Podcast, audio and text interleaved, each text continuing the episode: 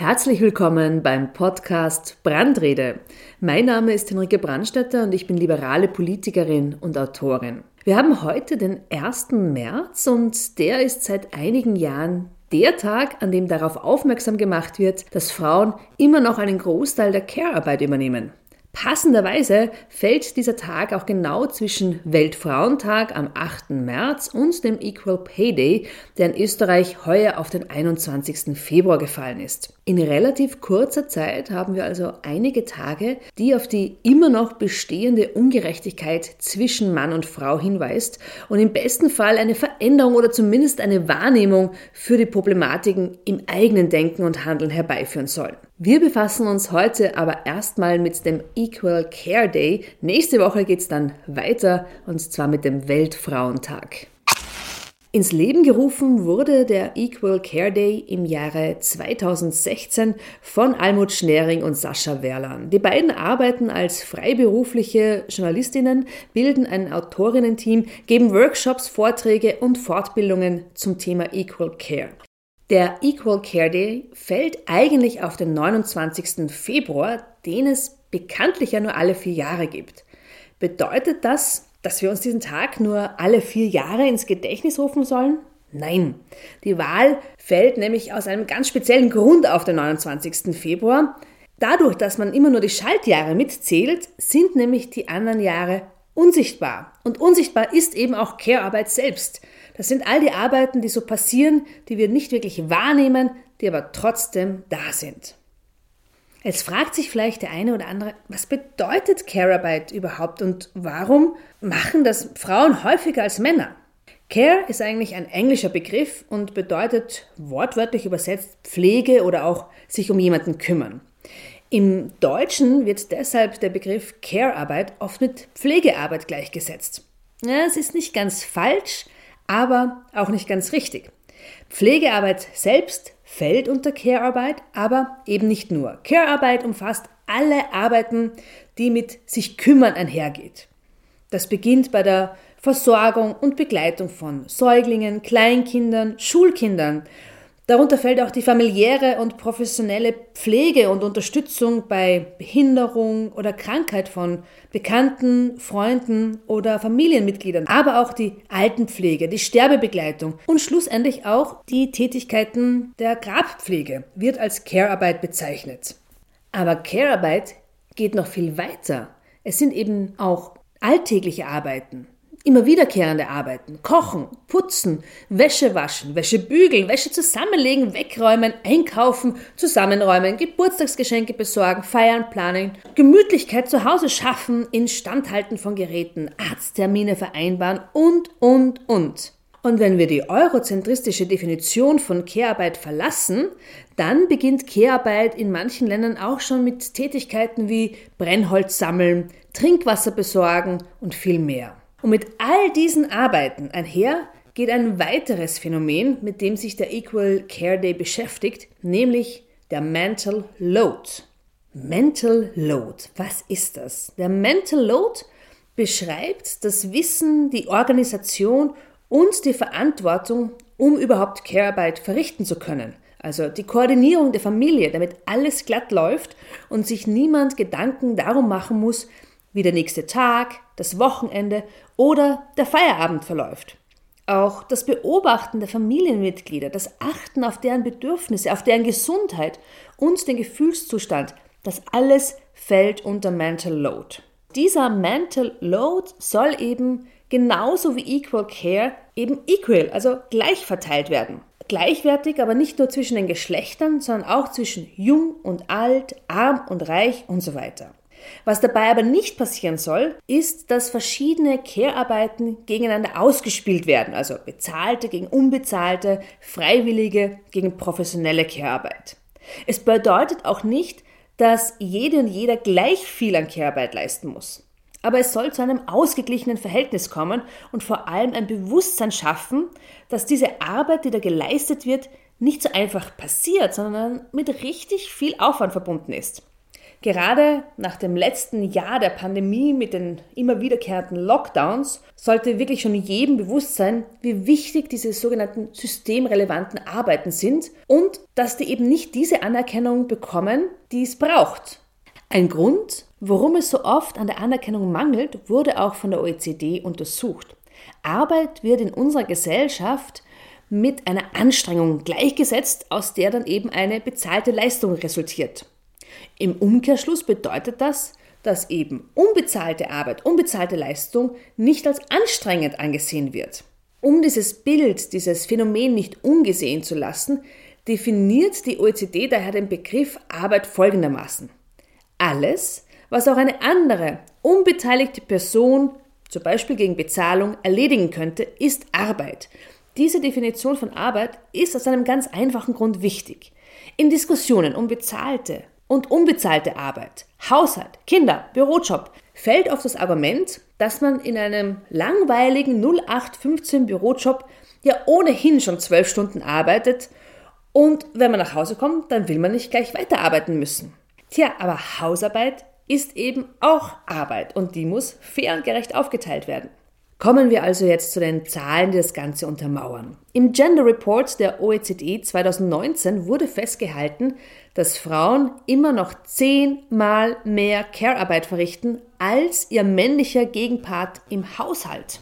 Und diese Ungerechtigkeit wurde uns in der Corona-Krise besonders deutlich vor Augen geführt. Da wurden Rollenbilder wieder aus den Schubladen der 50er Jahre hervorgekramt, selbst in Familien und Beziehungen, in denen Frauen dachten, gleichberechtigte Partnerinnen zu sein. In der Zeit, in der die Wohnung zum Office wurde, beschäftigten sich Frauen laut einer Studie der UN vom April 2020 trotzdem drei Stunden täglich länger mit Care-Arbeit. Also unter dem Fokus der Corona-Krise sollte der Equal Care Day noch relevanter werden. Relevanz bekommen Dinge, wenn man sie misst, wenn man sie mit Zahlen hinterlegt, wenn man Evidenz schafft. Eine Möglichkeit, diese Evidenz zu schaffen, ist die Teilnahme eines Landes an der Zeitverwendungsstudie. Die Zeitverwendungsstudie untersucht eben sehr genau, womit Menschen ihre Zeit verbringen. Und die letzte Teilnahme von Österreich an dieser Zeitverwendungsstudie liegt bereits zehn Jahre zurück. Ich habe mich sehr dafür eingesetzt, dass Österreich endlich wieder an einer Zeitverwendungsstudie teilnimmt. Drückt mir die Daumen. Anscheinend soll es im Oktober 2021 soweit sein, dass auch Österreich endlich wieder nach langem harten Kampf an der Zeitverwendungsstudie teilnimmt. Diese Studie erhebt europaweit Daten über die Aufteilung der Arbeit zwischen Männern und Frauen. Wenn wir uns die letzten Daten anschauen, die wie gesagt schon zehn Jahre alt sind, dann ist der Anteil der unbezahlten Arbeit hierzulande beträchtlich hoch. Und wenn man dann noch die ehrenamtliche Tätigkeit dazu nimmt, also dass Menschen sich in Vereinen engagieren, so übersteigt dieser Anteil den Anteil der Erwerbsarbeit. Demnach werden also zwei Drittel der Haus- und Sorgearbeit von Frauen geleistet. Die Ökonomin Katharina Marder setzt diese Daten mit dem Bruttoinlandsprodukt in Verbindung. Der Anteil der unbezahlten durch Frauen verrichtete Arbeit beträgt demnach 30 Prozent des Bruttoinlandsprodukts. 30 Prozent des BIPs, das sind 100 bis 105 Milliarden Euro jedes Jahr. Das ist unfassbar viel Geld, das Frauen eben nicht verdienen. Wie gesagt, die Datenlage ist bereits zehn Jahre alt. Ich prophezeie aber jetzt schon, dass eine fundamentale Änderung der Rollenbilder auch in der nächsten Zeitverwendungsstudie noch nicht zu sehen ist. Warum aber geht die Schere innerhalb der Care-Arbeit immer noch so stark auseinander? Ich meine, wir leben im Jahr 2021. Wir sind aufgeklärt. Wir tun unser Bestes, um feministisch zu agieren und lassen uns auch im Allgemeinen nicht mehr so viel gefallen, wie noch vor einigen Jahren. Zumindest glauben wir das. Man kann natürlich sagen, dass ja jeder und jede von uns sich den Beruf selbst aussuchen kann. Hey, du kannst dir aussuchen, ob du Topmanager wirst oder Pflegehilfskraft. Die Initiatoren des Equal Care Day, die sagen aber auch, nicht ganz zu Unrecht, wenn ein 80 oder sogar 90-prozentiges Überhangsverhältnis herrscht, dann ist die Wahlfreiheit nicht mehr gegeben. Weil sobald die Geschlechterverhältnisse so eklatant schief liegen, ist es wahnsinnig schwer, die Hürden und Vorbehalte zu überwinden. Dann gibt es ja auch viele, die sagen, ja, aber Frauen, die sind einfach viel besser geeignet für Care-Arbeit. Sie sind empathischer. Es liegt ihnen quasi in den Genen. Ja, und diese Prägung, dass Frauen fürsorglicher und für Sorgearbeit besser geeignet werden, die beginnt schon sehr früh. Mädchen im Alter von 5 bis 14 Jahren arbeiten weltweit pro Tag 160 Millionen Stunden mehr im Haushalt als gleichaltrige Buben. Die Buben, die dürfen in der Zeit Lego bauen, Radfahren, spielen, aber natürlich nicht mit Puppen, denn auch beim Spielzeug sollen ja eher die Mädchen üben, fürsorglich zu sein. Und das bringt aber auch Männer Nachteile. Wenn ich mich nicht um andere kümmern kann, dann kann ich mich nämlich auch nicht um mich selbst kümmern. Deshalb gehen zum Beispiel Männer später zum Arzt oder nie und es wird ihnen auch beigebracht, risikofreundlicher zu sein. Bei Equal Care geht es aber nicht um Schuld, sondern es geht darum, diese Entwicklungen zu erkennen und zu verändern. Und dabei hinterfragt man natürlich auch zwangsläufig die eigene Erziehung, das eigene Umfeld, vielleicht auch Karriereentscheidungen. Es gibt da mittlerweile kleine Änderungen, aber sie gehen halt auch in der Gesellschaft sehr langsam voran. Mit dem Gender Care Gap einher geht nämlich auch der Gender Pay Gap.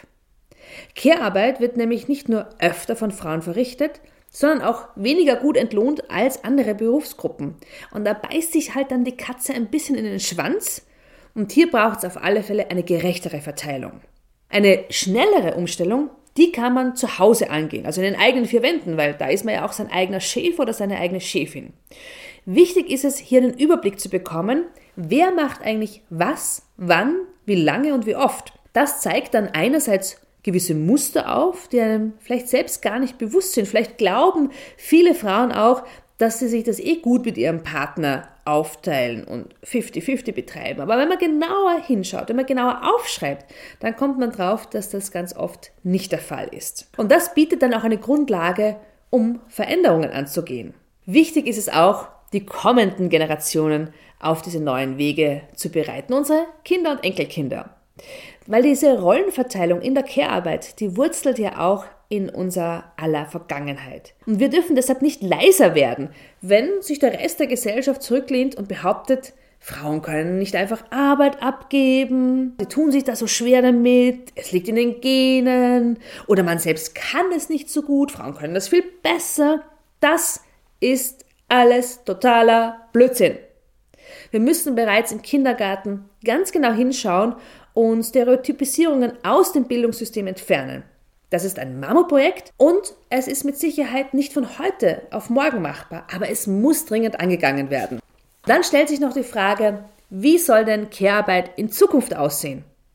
Auch Care-Arbeit soll gerecht aufgeteilt bzw. angemessen honoriert und entlohnt werden. Und damit einher geht die Anpassung von Gehältern in Frauenberufen. Wir haben ja bereits gehört, dass Branchen, in denen Frauen arbeiten, im Vergleich wesentlich schlechter bezahlt werden. Und das muss sich aufhören. Und mit der Angleichung dieses Gehaltsunterschiedes wären wir auch der Schließung des Gender Pay Gaps einen großen Schritt näher und damit auch meinem Mantra, nämlich dass die Freiheit der Frau in der eigenen Geldbörse beginnt. Deshalb kann ich auch nur alle Frauen auffordern, stellt euch auf die Beine, fordert eine gerechte, faire Entlohnung. Und vor allem, wenn sich dann Frauen zusammentun, wenn viele Frauen genau die gleichen Forderungen haben und sich nicht gegeneinander ausspielen lassen, dann sind wir stark. So, liebe Zuhörerinnen und Zuhörer, allen voran, liebe Frauen. Wenn ihr diesen Podcast jetzt zu Ende gehört habt, dann war das auch Care-Arbeit. Es war etwas, was ihr für euch getan habt, wo ihr auf euch schaut. Ich freue mich, dass ihr zugehört habt und die nächste Folge, die gibt's pünktlich zum Weltfrauentag und auch dort wird es darum gehen, wie du als Frau ein noch tolleres, schöneres, besseres, selbstbewussteres, emanzipierteres Leben führen kannst. Wenn du das nicht verpassen willst und auch andere Folgen dich interessieren, dann abonniere meinen Podcast und folge mir einfach auf meinen Social Media Kanälen. Ich freue mich.